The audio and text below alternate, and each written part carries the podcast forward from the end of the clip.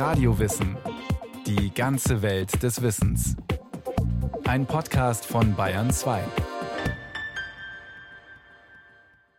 Ein Freund, ein guter Freund, das ist das Beste, was es gibt auf der Welt. Als die Comedian Harmonists ihr vielstimmiges Loblied auf die Freundschaft anstimmten, da meinten sie mit Sicherheit Zweibeiner.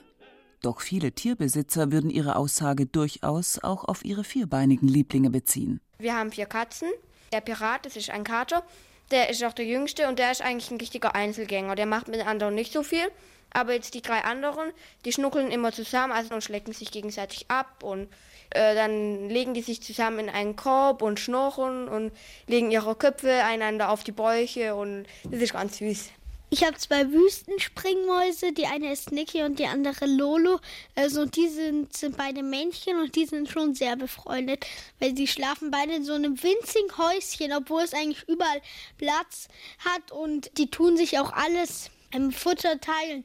Weil wenn ich denen jetzt nur ein Leckerli rein tue, streiten die nichts drum, sondern irgendeine Ma eine Maus beißt es halt durch und dann kriegt die andere die andere Hälfte. Wir hatten früher einen Hase, der heißt Topperline. Und dann haben wir ein Meerschweinchen dazu bekommen, das heißt, hieß Flecky. Und ähm, das kleine Meerschweinchen ist dann immer auf den Rücken von dem großen Hasen gesprungen und ist da drauf rumgehüpft und so. Und dem Hasen hat das überhaupt nichts ausgemacht und die haben sich dann auch ganz arg angefreundet. Es kursieren unzählige solcher Geschichten. Vom Wellensittich, der auf Mietzes Kopf sitzen darf, vom Bernhardiner, der mit einer Maus kuschelt, von halbstarken Klicken in der Hundeschule. Auch Forscher haben im Tierreich immer wieder Verhaltensweisen beobachtet, die an Freundschaft denken lassen. Vor der Westküste Australiens gehen Delfinmännchen von der Pubertät bis ins hohe Alter mit dem gleichen Kumpel auf die Jagd nach Futter und Frauen und teilen ihre Beute. Entenmütter nehmen die Kinder der Nachbarin unter ihre Fittiche und lotsen sie zusammen mit der eigenen Brut durch einen Fluss. Vampirfledermäuse würgen frisch gesaugtes Blut wieder hoch, um Artgenossen, die vom Hungertod bedroht sind, damit zu füttern. Aber ist das schon Freundschaft? Die Erklärungen der Biologen sind oft recht ernüchternd. So vermutet etwa der Fledermausforscher Gerald Wilkinson, dass die Vampirfledermäuse nur deshalb so großzügig sind, weil sie im umgekehrten Fall auch mit Hilfe rechnen können. Und bei den Enten meint der kalifornische Biologe John Eady, dass die Mütter die fremden Küken einfach nicht von der eigenen Brut unterscheiden können. Biologen nehmen das große Wort Freundschaft nur ungern in den Mund. Der Begriff ist zu schwammig und stammt eindeutig aus der Menschenwelt, meint etwa Joan Silk, Affenforscherin an der University of California in Los Angeles. Ich denke, wir sollten das Wort Freundschaft sehr vorsichtig benutzen, weil man dabei sofort an das denkt, was wir Menschen unter Freundschaft verstehen. Selbst wenn ich als Forscherin Paviane beobachte, erwische ich mich dauernd dabei, dass ich mit menschlichen Maßstäben an sie herangehe. Ich stelle mir vor, ach, jetzt versucht sie das und das zu erreichen. Oh je, die beiden haben Streit. Oder schau an, die mögen sich. Wir alle tun das. Das geht so weit, dass sich mein Mann schon darüber beschwert hat, dass er auf Partys bei meinen Kollegen nicht mitbekommt, über wen wir gerade reden, Menschen oder Affen. Aber als Forscherin muss ich genau trennen zwischen meinen Vorstellungen und den Tatsachen, die sich belegen lassen. Sagen wir es mal so, es ist menschlich, Tiere zu vermenschlichen, aber es reicht nicht aus. Bis in die 60er Jahre galt Freundschaft als eine kulturelle Leistung, die den Menschen zum Menschen macht. Im Tierreich hingegen, meinten die Wissenschaftler, tobe allein der Kampf ums Überleben. Doch heute wagen sich schon einige Verhaltensforscher aus der Deckung und sprechen von Freundschaft unter Tieren. Dr. Anke Adrian hat in Bielefeld eigenhändig 22 Dohlen aufgezogen. Die Vogeleier hat die Biologin aus den Nestern geklaut. Sie hält ihre Dohlen in Vierergruppen in Volieren, Männchen und Weibchen getrennt. Um sie zu beobachten, muss sie sich hinter einem Einwegspiegel verstecken, denn die Vögel sind sehr scheu. Anke Adrian ist das nur recht, denn sie will die hochsozialen Rabenvögel möglichst so erleben, wie sie sich draußen in der Natur verhalten. Also es ist sehr auffällig, dass die Dohlen, die befreundet miteinander sind, ähm, nebeneinander schlafen. Also wenn ich morgens da ankomme, dann sitzen üblicherweise bei mir zweimal zwei Dohlen zusammen. Also ich habe insgesamt vier Dohlen in den Volieren. Und äh, die Freundschaftspaare sieht man sehr deutlich, dass die direkt nebeneinander sitzen. Ja, wenn es dann ins Aufstehen geht, dann ist erstmal Einzelgefiederpflege üblich und danach ähm, kraulen sich die Tiere aber häufig auch gegenseitig. Und im weiteren Tagesverlauf sieht man, dass ähm, die Tiere auch zusammen spielen. Das heißt, ähm, Ästchen durch die Gegend tragen oder mit Blättern ähm, hin und her werfen. Und äh, der Mittagsschlaf, der bei meinen Tieren auch sehr üblich ist, so zwischen elf und drei ist dann nochmal Ruhe, äh, der wird auch üblicherweise von befreundeten Tieren zusammen verbracht. Also dann sitzen sie wieder beieinander. Und ähm, ja, der Nachmittag wird häufig dann auch wieder mit äh, Spielen oder Aktivitäten herumlaufen in der Voliere verbracht von den Tieren. Da sieht man dann auch immer mal wieder, dass äh, zwei zusammenlaufen oder sich zwischendurch treffen und dann zusammen Sandbaden. Ja, und dann abends gehen die Tiere dann wieder zusammen auf die Stange und schlafen dann wieder üblicherweise nebeneinander ein. Sind diese Vogelpärchen deshalb schon Freunde? Oder wirken sie nur so auf uns? Wenn zwei Kollegen jeden Morgen denselben Zug auf dem Weg ins Büro nehmen, mittags gemeinsam in der Kantine sitzen und abends wieder zusammen den Zug benutzen, heißt das ja noch lange nicht, dass sie deshalb auch befreundet sind. Professor Fritz Trillmich lehrt Verhaltensforschung an der Universität Bielefeld und ist der Doktorvater von Anke Adrian. Ganz genau. Also da treten natürlich Probleme auf, dass man an vielen Stellen Aggregationen findet, die gar nichts damit zu tun haben, dass sich irgendjemand an einen Partner hält. Und deshalb schauen wir also ganz gezielt darauf, äh, dass wir uns Zweierbeziehungen angucken und bei denen es äh, darum geht, dass die Tiere zu zweit viel unternehmen und dass sie vor allen Dingen einander spezifische Verhaltensweisen zeigen, die sie mit anderen, wenn sie mit denen zusammensitzen, eben nicht zeigen. Und das ist etwas, äh, wo man das gegen dieses U-Bahn-Beispiel gut abgrenzen kann. Da sitzt man halt nebeneinander und verschanzt sich hinter seiner Zeitung und versucht eigentlich kein Verhalten gegenüber dem anderen zu zeigen. Und da ist die Nähebeziehung offensichtlich nur durch den gemeinsamen funktionalen Zusammenhang, dass man von A nach B will, gegeben. Und sowas gibt es natürlich bei Tieren auch, dass es also einmal eine Nähebeziehung gibt, bei der man nichts voneinander will, sondern wo man eigentlich im Schwarm sein will und dann eine, wo man mit einem spezifischen Partner zusammensitzt. Um den Begriff Freundschaft einzugrenzen, mussten die Biologen auf die Fachliteratur der Humanpsychologen zurückgreifen. Eine einfache Definition ist demnach Freundschaft ist die freiwillige wechselseitige Pflege von Beziehungen. Die Freundschaft besitzt für die Beteiligten einen subjektiven Wert und ist durch Sympathie gekennzeichnet. Das Problem ist nur, wie stellt man das bei Tieren fest? Man kann sie ja nicht fragen, ob sie sich sympathisch sind. Und so hat jedes Kriterium, das man an die Beziehungen anlegen könnte, seine Tücken. Ganz leicht kann man sich das vielleicht klar machen daran, dass man sagt, also Freunde sind häufig und gerne zusammen, aber natürlich gibt es meinen Freund in Australien, den ich irgendwie alle fünf Jahre einmal treffe und den ich trotzdem als Freund bezeichne. Und dann kann ich über dieses Kriterium des Zusammenseins das eigentlich überhaupt nicht mehr erfassen. Und äh, solche Probleme treten halt an allen Ecken und Enden auf. Das andere sehr schwierige Problem ist, dass es natürlich Freundschaften auch zwischen Männern und Frauen gibt. Das ist aber schon bei Menschen ja immer sehr problematisch und äh, bei Tieren ist es natürlich noch schwieriger abzugrenzen von sexuellem Verhalten und Fortpflanzungsverhaltensweisen. Und insofern haben wir das auch ganz bewusst ausgeschlossen und Frau Adrian hält also auch ihre Dohlen in eingeschlechtlichen Gruppen, also entweder nur Männchen oder nur Weibchen um auszuschließen, dass das, was wir an Partnerpräferenzen sehen, dann wirklich irgendwas mit Sexualität zu tun hat. Denn das können wir dann beim Tier nun endgültig nicht mehr auftrennen, ob das nur freundliche Beziehungen zwischen den Geschlechtern sind oder ob das tatsächlich doch ein sexuelles Interesse ist. Um herauszufinden, ob sich Dohlenfreunde auch gegenseitig unterstützen, hat Anke Adrian ein Experiment ausgetüftelt. Sie konstruierte eine Futterkiste, deren Klappe man nur zu zweit aufbekommt. Das zumindest dachte die Jungforscherin. Nun haben meine Dohlen sehr schnell herausbekommen, dass sie, wenn sie sich verkeilen und dann gegen bestimmte Ecken drücken, dass sie auch, wenn sie alleine sind, diese Klappe öffnen können und dann fressen können. Das war sehr schwierig zu umgehen und ähm, naja, manchmal sind meine Dohlen halt ein bisschen schlauer als ich.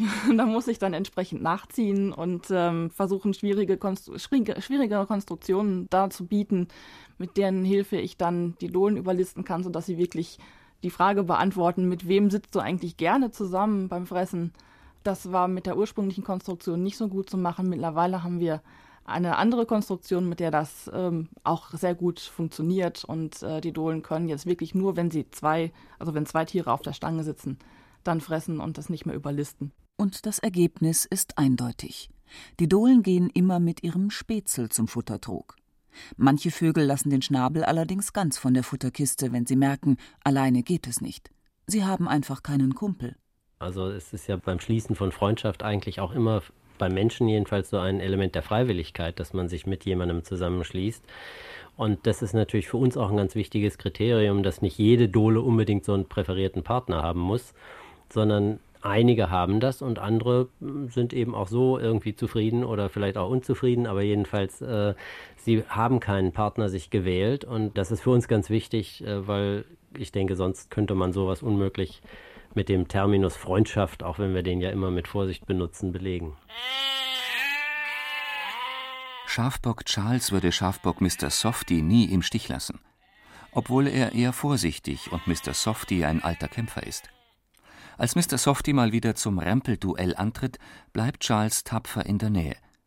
Nachdem sein Gefährte den kürzeren gezogen hat, kommt er zu Charles, schmiegt sich an ihn und verharrt einige Minuten ruhig neben ihm. Er lässt die Ohren hängen, die Augen hält er halb geschlossen, die Mundpartie ist entspannt mit nach oben weisenden Mundwinkeln. Genüsslich reiben die beiden Böcke ihre Köpfe aneinander. Ein klarer Fall von Freundschaft, diagnostiziert die Marburger Zoologin Anja Wasilewski. Für ihre Dissertation ist sie zwei Jahre lang über britische Weiden gezogen, immer dicht auf den Fährten von Schafböcken, Eseln, Rindern und Pferden. Rund 1500 Stunden hat sie damit verbracht, nach Freundschaftsbeweisen unter Artgenossen zu fahnden und zu notieren, wer ruht und grast neben wem, wer pflegt wessen Fell, wer kuschelt sich an wen. Esel und Rinder bevorzugen Zweierbeziehungen, wobei bei den Rindern ab und zu auch ein Dritter im Bund ist. Pferde und Schafe mögen hingegen größere Klicken. Rinder schließen sich vor allem mit Gleichaltrigen zusammen, Schafe favorisieren Artgenossen, die etwa gleich große Hörner haben. Insgesamt scheinen also Huftiere ähnliche Tiere als Freunde zu bevorzugen. Die Biologin Meredith Bashaw hat sich auf soziale Beziehungen unter Giraffen spezialisiert. Eigentlich merkwürdig, denn die Langhälse galten unter Forschern früher als ausgesprochene Eigenbrötler. Die amerikanische Biologin kam durch einen Umweg zu ihrem Thema. Ursprünglich wollte sie herausfinden, wie Tiere auf Trennungen reagieren. Diese Frage untersuchte sie an Affen im Zoo von Atlanta. Die drei Giraffen im Nachbargehege waren nur ihre Vergleichsgruppe. We expected when we separated one giraffe that nothing would happen to the other giraffe. Wir haben erwartet, dass es den Giraffen egal sein würde, als wir eine von ihnen an einen anderen Zoo verkaufen mussten. Doch die zurückgebliebenen Giraffendamen waren untröstlich. Sie waren beide tagelang völlig aufgelöst und unruhig. Eine fing an, ständig den Zaun abzulecken. Das wurde schließlich zu einer Marotte. Ich musste dann extra ein Verhaltensprogramm entwickeln, um mir das mühsam wieder abzugewöhnen. Seit damals stand für Meredith Bashaw fest, dass Giraffen durchaus soziale Beziehungen haben. Sie hat ihre Studien in San Diego weitergeführt und dort zwei Jahre lang 24 Giraffenweibchen beobachtet. Es stellte sich heraus, dass alle einen Lieblingsgefährten haben. So stupst etwa Cindy, die ältere Chocolate, besonders häufig mit dem Kopf an und leckt ihr Fell, was unter Giraffen als Freundschaftsbeweis gilt. Und sie verbringt deutlich mehr Zeit in der Nähe von Chocolate als mit anderen Giraffen. Aber was heißt schon Nähe bei Giraffen? Giraffes are very tall.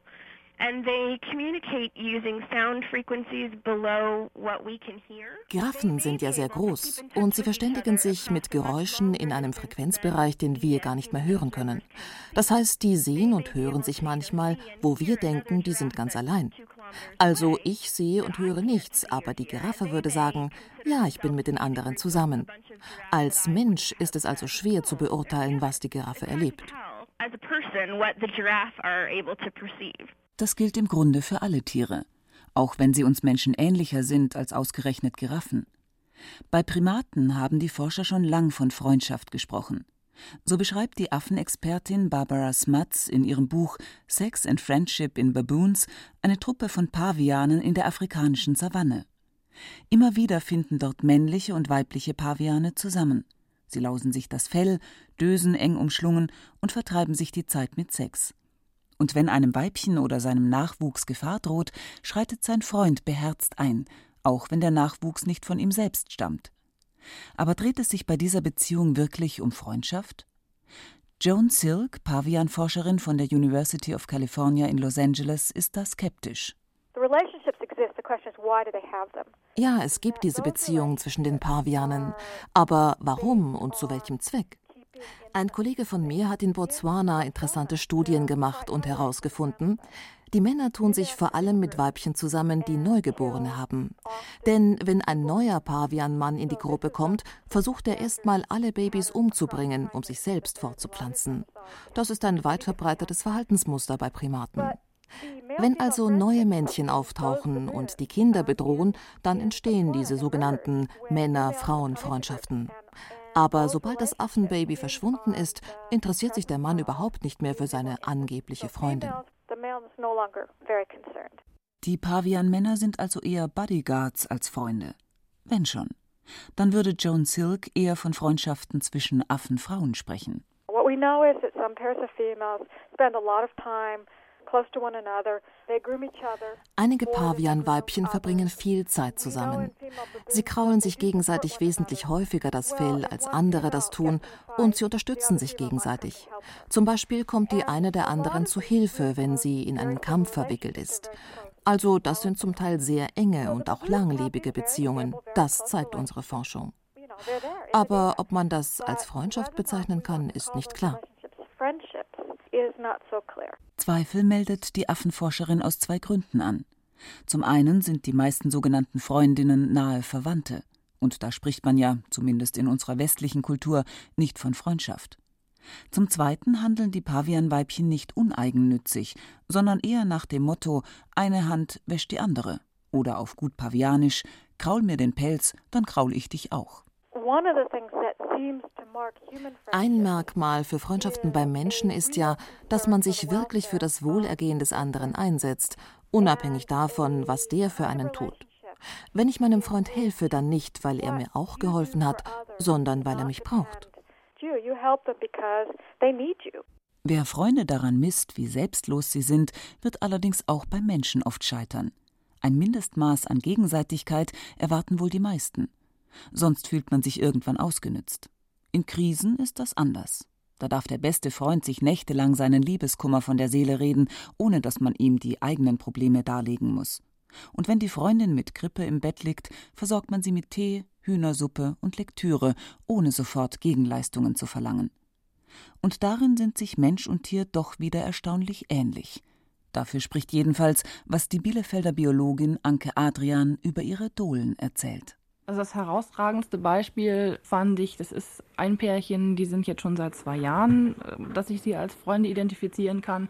Und der eine hatte sich verletzt am Fuß, das ist mittlerweile aber auch abgeheilt, ohne weitere Folgen. Und ähm, der wurde von seinem Freund während dieser Verletzung gefüttert und gepflegt. Also die haben nebeneinander gesessen. Das war in dem Moment sehr, sehr auffällig, dass der Gesunde kaum von der Seite des Verletzten wich. Ein Freund, ein wirklicher Freund, das ist doch der größte Schatz, den es gibt.